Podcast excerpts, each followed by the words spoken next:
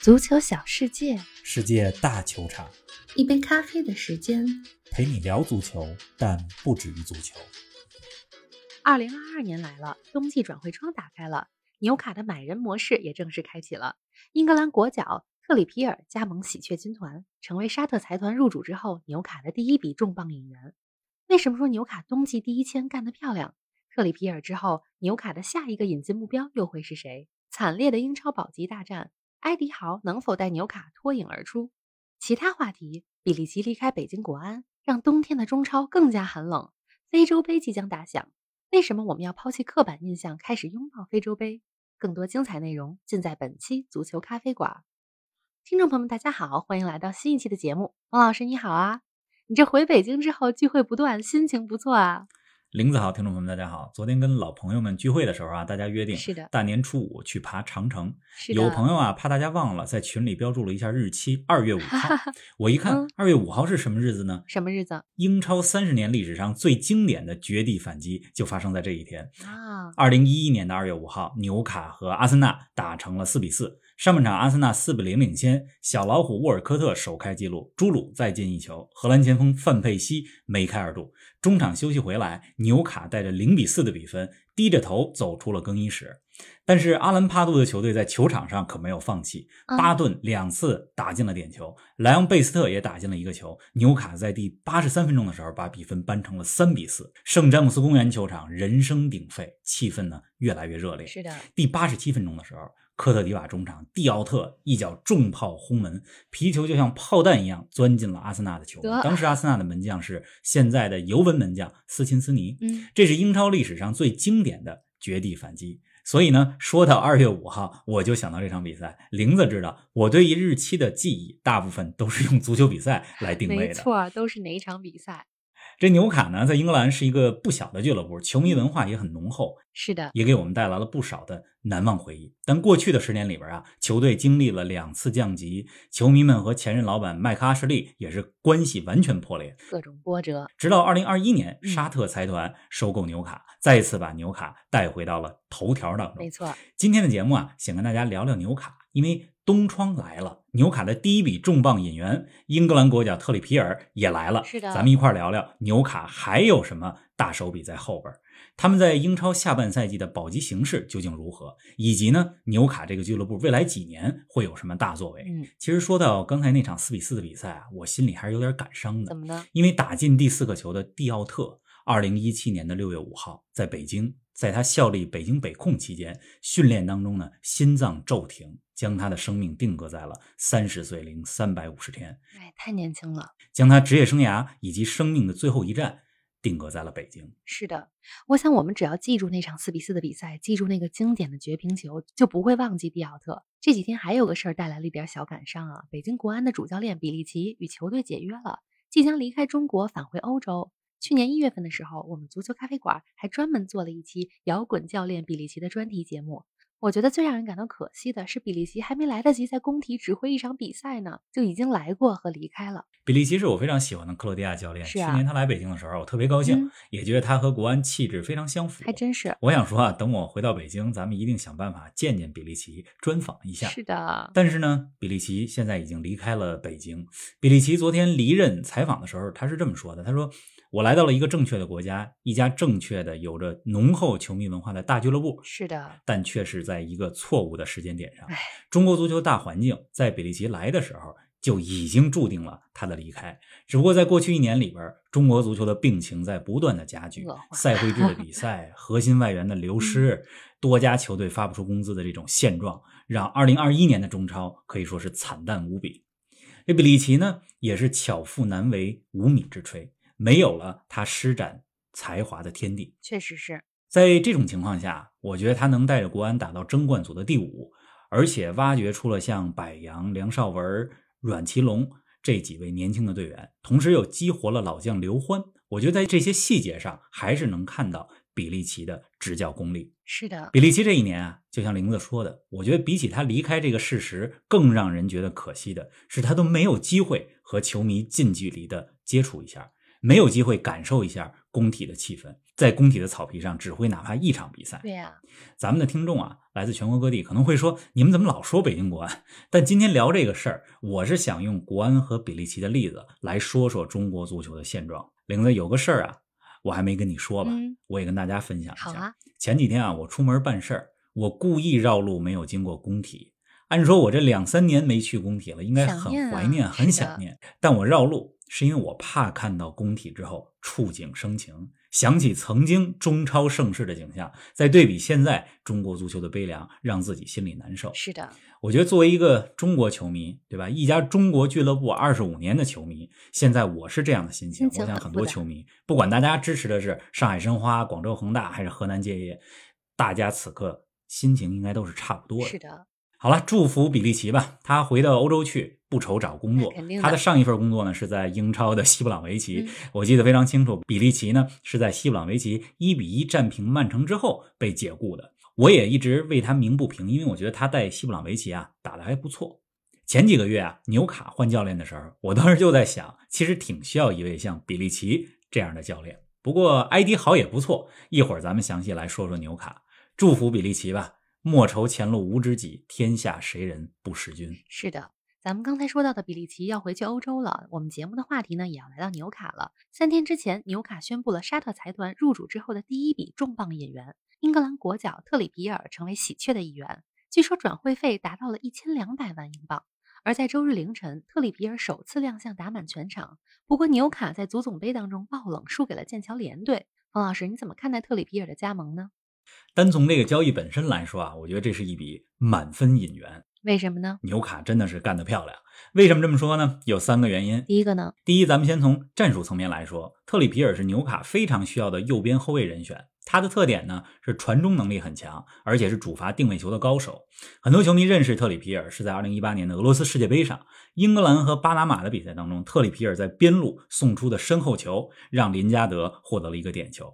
而更加惊艳的是，是在那届世界杯半决赛当中，嗯英格兰和克罗地亚的比赛开场第五分钟，特里皮尔任意球直接破门，让英格兰人看到了进军决赛的希是望。但是那场比赛，英格兰最终一比二加时输给了莫德里奇领先的克罗地亚。特里皮尔过去两年半在马竞，也是马竞上赛季夺得西甲冠军的功臣。西甲当中呢，他送出了六次助攻，而且这个数据是在他有十场比赛禁赛的情况下打出来的。他来到纽卡之后，纽卡的右边路进攻将会大幅度的升级，这是第一个层面，就是从战术层面来说是个好引援。那第二个呢？第二呢，咱们在讲到一位球员加盟一支球队的时候，经常说兼容性这个词儿。没错，特里皮尔呢，在二零一八年世界杯上打的位置是右边翼位，因为英格兰当时的阵型是三五二。咱们看看特里皮尔在马竞的表现啊，他打过三五二阵型当中的右边翼位，也打过四四二阵型当中的右边后卫。嗯今天节目之前啊，我仔细分析了一下，怎么呢？我发现特里皮尔现在和二零一八年世界杯时候相比是有变化的，他越来越擅长打四后卫体系当中的右边后卫。当他打右后卫的时候，进攻、防守的效率都比他打边翼位的时候效率更高。而纽卡呢，现在恰恰打的就是四后卫的阵型。特里皮尔现在的技战术特点到了纽卡之后，可以即插即用。是的对，而且埃迪豪和特里皮尔大概十年前吧，这俩人呢在伯恩利有过一段共事的经历，可以说是互相欣赏。哟，也是有缘分。对，为什么说这是一笔完美的引援呢？还有另外一个非战术层面的原因，嗯来说说那就是特里皮尔来到纽卡会吸引更多优秀的球员加盟球队。这倒是，纽卡突然有钱了，谁都知道他们要花钱引援，而且能开出来大合同，但是球员们心里也犯嘀咕啊。纽卡在英超当中现在排在倒数第二，有点这赛季踢不好就会降级。是别我来了纽卡之后打了半赛季英超就要去打英冠。特里皮尔的加盟可以说是给其他想加盟但是犯嘀咕的球员树立了信心。你看这英格兰国脚都来了，嗯我还有什么不敢？就是的。而且我来了之后，其他好球员也会来，球队实力增强了，保级希望也就大增了。是的所以说特里皮尔开启了一个良性循环当中的第一环。哎，确实是啊，这个信心的作用啊，确实是各行业都相通的。这跟买股票啊、投资当中跟投创业公司啊，其实是同一个道理。您正在收听的是《足球咖啡馆》，一杯咖啡的时间陪你聊足球，但不止于足球。欢欢迎您在各大音频平台关注我们的节目，同时关注我们的足球评论公众号“足球咖啡馆播客 ”（Football Cafe） 和我们的微博“足球咖啡馆”，让我们一起聊球、看球、追球。是啊，咱们举几个例子啊，足坛当中的例子。二零零三年夏天的切尔西，达夫、格雷米不来，乔科尔、马克莱莱能来吗？对呀、如果没有刚才说到的这几个人，一年之后，二零零四年的夏天，德罗帕、罗本能来切尔西吗？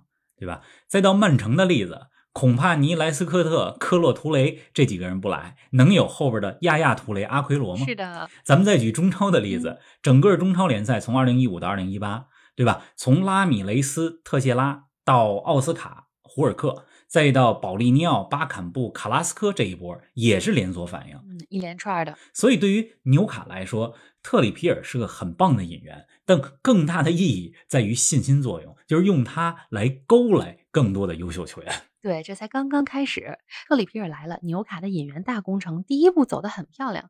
英超的冬季转会窗还将继续开放二十天的时间，那你觉得纽卡后面会有什么好戏呢？一句话，那就是得先从买防守队员开始。啊，从这个赛季我看过的纽卡比赛来看，嗯纽卡是个攻强守弱的球队，进攻端有实力的球员不少。真是打顺的时候，你像一比一战平曼联那场，进攻打得挺漂亮的。威尔逊的终结能力，乔林顿的跑位，圣马克西曼的盘带和摆脱能力都是非常不错的这几个球员也很有特点。但是纽卡的防守非常糟糕，十九场比赛下来丢掉了四十二个球，这和排名垫底的诺维奇是并列失球最多的球队。这四十二个失球数，整整是咱们前几天说过的狼队失球数的三倍。真是你说纽卡和狼队的总体身价有那么大差距吗？可能也没有那么大，但防守差了三倍。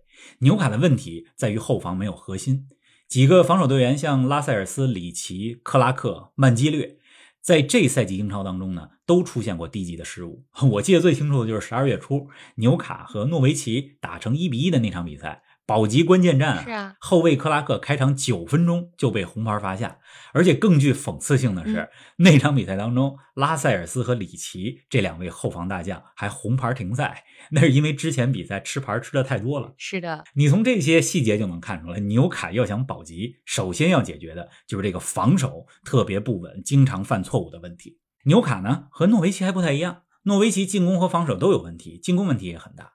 纽卡的引援啊，据可靠消息来说，目前呢主攻这么几个人，来跟我们说说，首选是里尔的二十一岁荷兰中后卫伯特曼。嗯，伯特曼呢是出自于阿贾克斯的青训，是里尔上赛季法甲夺冠的功臣，而且他是一位左脚的选手。之前节目里边咱们讲过，左脚为擅长脚的中后卫是很吃香的，的这能让一支球队在后场的出球线路变得非常的丰富。伯特曼也是 AC 米兰的引援目标。啊，纽卡呢也在看塞维利亚的巴西中后卫迭戈·卡洛斯，据说第一次求购的价格达到了两千五百万的英镑，被拒绝了。这跟塞维利亚做生意啊，被拒绝很正常。你可以再提高报价，再报。嗯，塞维利亚在转会市场上做生意，那可是经验太丰富 了。太会了，如果钱给到位，塞维利亚这个队是会放人。人可以不要，我记得 塞维利亚夺得2020年欧联杯冠军的时候，最后几场淘汰赛，迭戈·卡洛斯给我留下了比较深刻的印象。还盯上谁了呢？纽卡呢还盯上了摩纳哥的中后卫贝蒂亚沙尔，哟，这是一名身高一米九四的二十岁中卫。这法国呀，过去十年来太盛产中后卫了。贝迪亚沙尔十七岁的时候就在摩纳哥一线队出场，而且呢 也是米兰的目标。你看这纽卡和米兰，估计要在转会市场上上演争夺战。是啊总之，后卫尤其是两名中卫的这个位置是纽卡引援的重中之重。一月底转会窗关闭的时候，咱们应该会看到纽卡会有一个全新的后防线。哎呦，咱们可以期待一下。但是从这几个引援目标来看，纽卡还是很务实、很有眼光的，并不是像很多人想象的那种土豪的做派。一点儿也不土豪。嗯这现代足球的分工已经非常精细了，是的每家俱乐部都有专门的数据分析、球探部门，只不过能力有高有低。纽卡目前啊也在物色体育总监，啊据传闻，布莱顿的体育总监阿什沃斯已经和纽卡走得很近了。布莱顿过去几年引援是相当成功的。总之啊，纽卡新股东入主之后，还是采取了这种循序渐进、尊重俱乐部发展规律的这种方式在办事。这还不错。这个东窗期啊，嗯我觉得纽卡一定会有，还有重磅的引援我，们得等着看。但不会有那种看起来很土豪、一掷千金但是不实用的引援。这个冬窗的天花板不会特别高，啊但是，一旦这个赛季保级了，从今年夏天开始，未来一两年里，纽卡的天花板可以很高，甚至我们耳熟能详的一些超级巨星效力纽卡，将来都是有机会的。但是这不会马上得发生，慢慢来对吧？这个东窗的引援、嗯还是会以像特里皮尔这样的国脚级但是非巨星的球员为主，是的，哎，咱们问个直接的问题啊，纽卡这赛季能保级吗？能保级。嗯，我觉得他能保级，不是因为纽卡马上能变多强，而是因为有三支比他们踢得更差的球队：诺维奇、伯恩利、沃特福德。诺维奇刚才咱们也说了，攻防两端问题都很多，炒掉了之前的主教练法尔克，来了迪恩史密斯，前两场比赛不错，然后就不行了。之后五连败，这也让迪恩史密斯成为了英超有史以来第一位在同一个赛季当中带领两支不同的球队带引号的实现五连败的可能。是水逆。伯恩利在戴什的带领下，在英超连续五年不降级，这已经是一个奇迹了。我觉得这赛季呢有点悬，而且伯恩利的中后卫塔科夫斯基也被纽卡给盯上了。沃特福德，这是咱们之前说过的非常爱换教练的一个球队。在拉涅利刚上任的时候有点改观，但是最近呢也是非常糟糕，英超六连败，而且受到非洲杯的影响很大。我个人觉得拉涅利可能是英超当中下一位下课的主教练。所以呢，因为这三个队情况比纽卡更不好，而纽卡呢在冬季转会窗上又有有实力的球员加盟，所以我看好纽卡这赛季保级。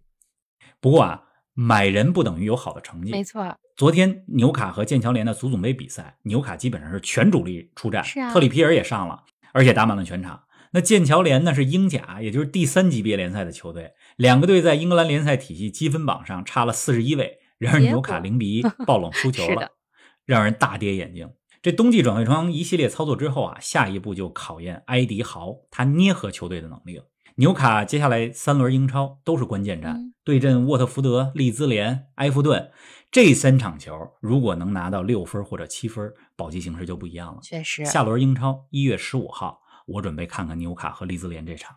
哎，十五号还有点远啊，冯老师，你还是先给我们说说未来几天有哪些值得关注的赛事吧。咱们节目播出啊是周一早上就在今天凌晨，嗯非洲杯打响了。每次说到非洲杯，球迷们第一个想到的都是麻烦，比如非洲杯打乱了欧洲五大联赛的节奏。还真是利物浦的球迷会说：“萨拉赫、马内可千万别受伤啊，啊！”对呀、切尔西的球迷会说：“门迪不在，凯帕行不行啊？”悬着心。这很可以理解，毕竟咱们平时都主要看欧洲联赛，思维呢有时候难免会有些欧洲中心论。是的，是的，但咱们换个角度来想一想，嗯非洲是一个大洲，它的面积是欧洲的三倍，非洲的面积比中国、美国、印度加起来还大。非洲呢有两千多种不同的语言，而欧洲只有三百种。非洲有十三亿人口，这是全世界人口的百分之十六。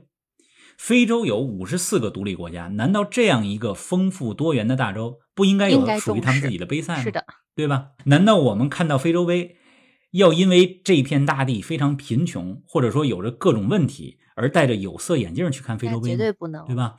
难道我们应该过度特别在乎某个知名的球员要缺席几场英超，而抱怨非洲杯人家自己的赛事吗？那也是万万不行的。对吧？我想呢，我们应该关注、观看和感受非洲杯的魅力。没错，非洲杯有很多感人的故事啊，从这个布基纳法索通过足球让人们认识这个国家，到德罗巴以德罗巴为首的科特迪瓦黄金一代就是拿不了非洲杯冠军，再到赞比亚二零一二年爆冷夺冠，很多故事值得咱们将来的节目里边说一说。是啊，我推荐几场重要的比赛吧一月十一号嗯周二晚上十二点，尼日利亚和埃及的比赛虽然是小组赛，但非常值得看看。